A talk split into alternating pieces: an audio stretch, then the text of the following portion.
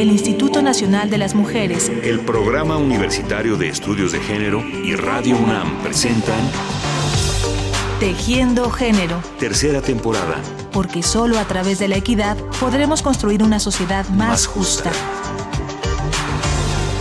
Aunque aparentemente con todas las, las adquisiciones de los nuevos niveles educativos de las mujeres y de capacitación laboral que hemos tenido en las últimas décadas, parecería que sí se hubieran ampliado mucho nuestros horizontes laborales.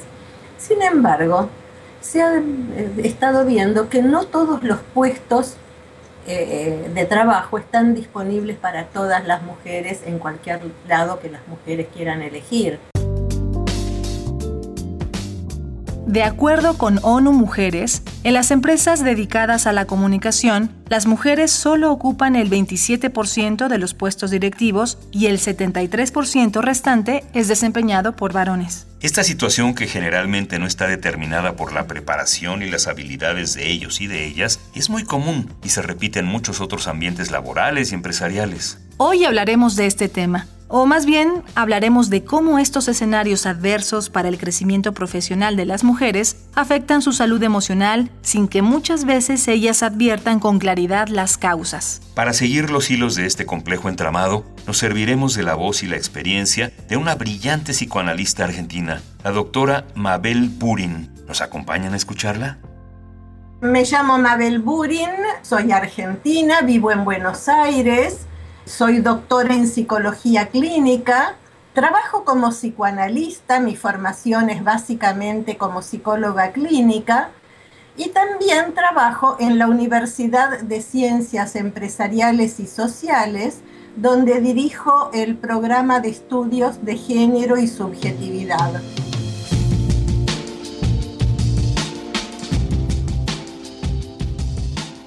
Aunque hoy en día son más las oportunidades de trabajo para las mujeres, en comparación con otras épocas, todavía existen límites, barreras que dificultan su desarrollo pleno en el mundo laboral y acortan sus posibilidades de crecimiento profesional. Esos obstáculos a veces son difíciles de percibir con claridad porque no se asumen, no se nombran y por tanto se tornan casi invisibles. Tienen un efecto similar al del cristal que aunque es transparente y discreto, puede servir para cerrar espacios y marcar límites.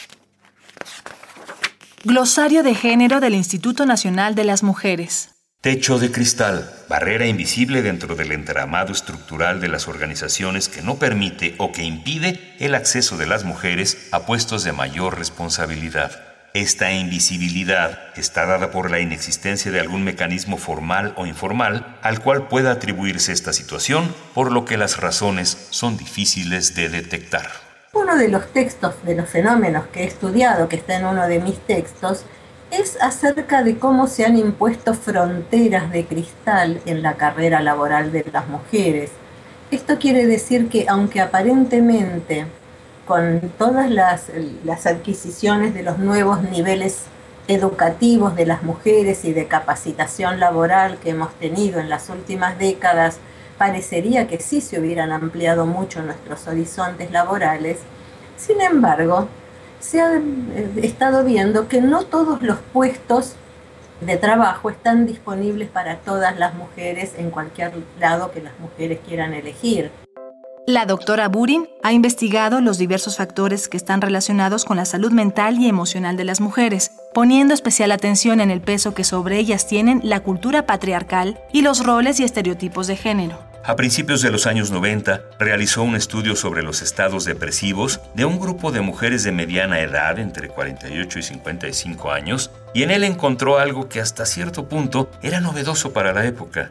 Cuando hice mi investigación donde eh, encontré el hallazgo del techo de cristal como factor depresógeno entre las mujeres, emprendí una investigación con 35 mujeres, también de sectores medios urbanos, que era condición de la muestra que tenían que haber tenido oportunidades educativas de nivel superior y que hubieran estado trabajando con ritmo y continuidad en los últimos 20 a 25 años.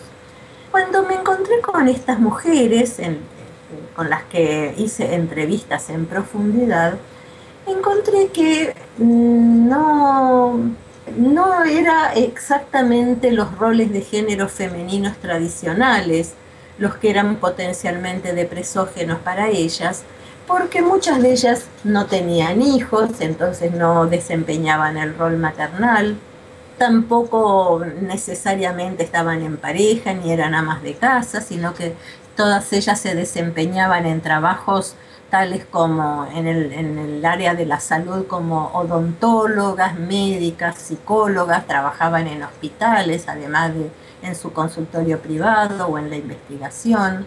Había biólogas que eran investigadoras, había ingenieras y arquitectas que trabajaban en empresas, en, empresas de construcción o en otra clase de empresas de arquitectura. Todas ellas trabajaban en organizaciones laborales a predominio masculino. ¿Y qué encontré a lo largo de la entrevista? Que ellas me decían que en tanto sus compañeros varones con quienes habían iniciado sus carreras laborales seguían avanzando en estas carreras, ellas se encontraban con que llegaban a determinada altura de su carrera, se detenían y no podían seguir avanzando no podían seguir avanzando hasta ocupar los puestos jerárquicos más altos en todas esas organizaciones laborales. En su investigación, la doctora Mabel Burin tuvo que descartar varias hipótesis. No era la menopausia lo que ocasionaba depresión en el grupo de mujeres que analizaba, tampoco las relaciones de pareja ni el llamado nido vacío, es decir, cuando los hijos e hijas se van del hogar. Pero sí había este rasgo común y compartido a todas ellas, que era encontrarse con el techo de cristal en sus carreras laborales y este fenómeno operaba como factor de presógeno.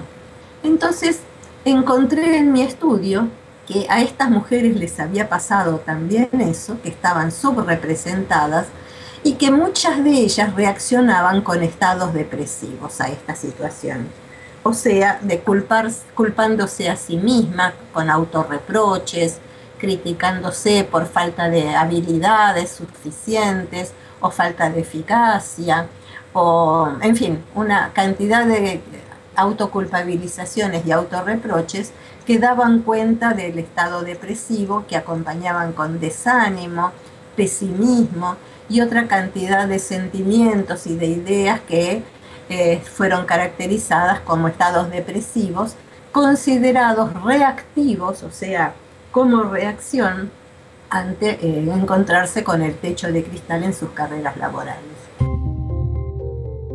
Uno de los fenómenos que ha afectado en los años recientes la vida cotidiana de todos y de todas es el de la globalización con nuevos e implacables modelos económicos que han impuesto formas de competencia que también afectan severamente a las mujeres profesionistas. Le pedimos a la doctora Burin que nos hablara de este tema y de cómo lastima las relaciones familiares y de pareja al tiempo que limita los escenarios laborales de las mujeres.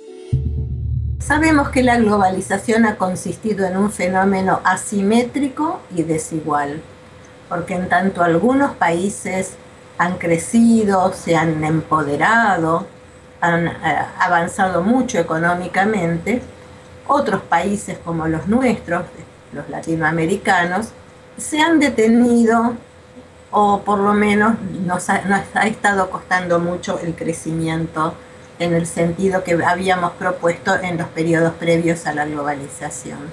Y además, no solamente los países se han visto afectados de esta manera, sino también los sujetos, los ciudadanos que formamos parte de esos países. Y entre las situaciones que se han mostrado asimétricas también ha resultado, por ejemplo, las relaciones entre las parejas, en las familias, con nuevos modos de amar, nuevos modos de desear, de trabajar, de vivir en familia. Esto ha incrementado algunas relaciones de poder entre los géneros que quizás ya eran situaciones que existían previamente, pero que se acentuaron con la globalización.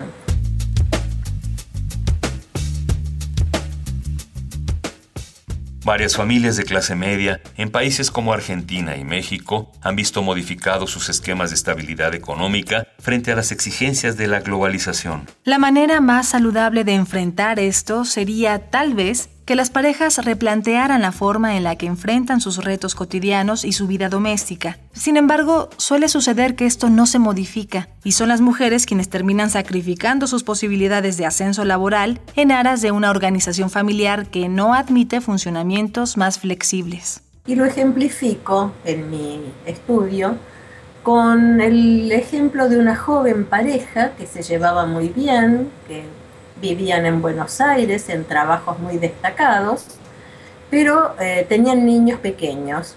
Y cuando se produjo la enorme crisis económica que hubo en, Argentina a partir del año 2001 y por, un par, por varios años, a la muchacha de, este estudio, es una mujer abogada, a quien se le ofrece un puesto igual de importante y con buenas oportunidades laborales en un país cercano a la Argentina, y sin embargo, como su marido no quiere trasladarse y no quiere tampoco quedarse a solas con los niños en Buenos Aires, por ejemplo, mientras ella viajaba a trabajar, esto le impidió a esta mujer, o por lo menos le hacía barreras, eran como fronteras que llamo de cristal, porque son barreras invisibles. Es una frontera o un obstáculo invisible que se impone a las mujeres cuando todavía se las considera principales responsables de la crianza de los niños cuando son pequeños y un tipo de trabajo de inserción familiar como madre, esposa y ama de casa que requiere armar un modelo de familia para el cual entonces estas oportunidades laborales no son viables.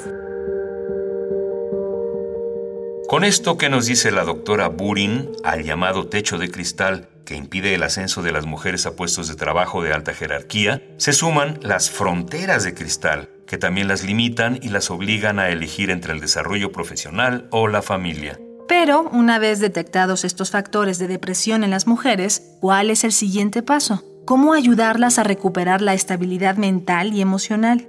La doctora Buri nos comparte su experiencia y da respuesta a estas preguntas. En primer lugar, tratamos de desculpabilizar a las mujeres que en general tienden a utilizar el sentimiento de culpa como principal factor depresógeno Em, en relación a percibirse a sí mismas como habiendo fracasado en algún aspecto de lo que los estereotipos de género tradicionales, convencionales, indican que es propio de ser mujer.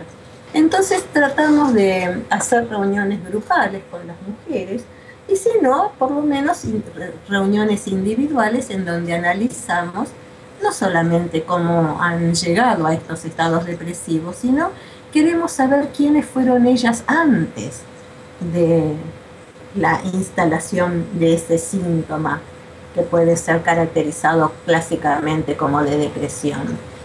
Entonces nos basamos en todos aquellos factores anteriores a, la vida de las mujeres, en, en las vidas de las mujeres, que quedaron sin poder desplegarse, decimos a veces que obturados, inconclusos, frustrados, y tratamos de recuperar todos aquellos deseos, proyectos, ideales que las mujeres habían tenido anterior a este colapso en su salud mental que se produjo a partir de algunos momentos específicos en donde se instalaron los estados depresivos. Estas estrategias de apoyo que propone la doctora Mabel Burin pasan también por algo que para ella es muy importante, la posibilidad de un trabajo terapéutico colectivo en el que las mujeres hablen, se escuchen y se respalden unas a las otras a partir de identificar que viven situaciones similares. Ella afirma que la resistencia está en agruparse, porque solas no vamos a poder. Es necesario, dice, que las mujeres se junten para poder fortalecerse. Y es necesario también que las disciplinas académicas en las que se apoyan las mujeres comiencen a repensarse desde un enfoque de género. Al incorporar el enfoque de género en diversas áreas de investigación como la social y la psicológica, se ha logrado entender, analizar y dar atención de una manera más integral y precisa a la salud emocional. Es que la perspectiva de género, eh, a medida que va pregnando todas las disciplinas, eh, no solamente en la salud mental, sino también en otras formas de salud de las personas o en la educación o en la legislación o en muchas otras áreas que afectan a nuestras vidas, la perspectiva de género nos permite ampliar la manera de percibir, pensar, sentir y actuar, operar sobre las personas, tanto varones como mujeres, ofreciéndole un repertorio de posibilidades mucho más amplio, más tanto de posibilidades de, pensarse a sí mismos, tratarse a sí mismos, eh, como de ser tratados por los otros, este, y además eh, procurar hacer relaciones más justas, más equitativas entre las personas. Eh, yo creo que es muy favorecedor para todos poder incorporar la perspectiva de género, cualquiera sea la disciplina o el campo de acción en que nos movamos. Enviamos hasta Buenos Aires, Argentina, nuestro saludo y agradecimiento a la doctora en psicología clínica Mabel Burin por esta conversación y por su trabajo de investigación de todos los días. Y a ustedes, amigas y amigos, les agradecemos que la hayan seguido con atención. Hasta la próxima. El Instituto Nacional de las Mujeres, el Programa Universitario de Estudios de Género y Radio UNAM presentaron Tejiendo Género. Tercera temporada. Porque solo a través de la equidad podremos construir una sociedad más, justa.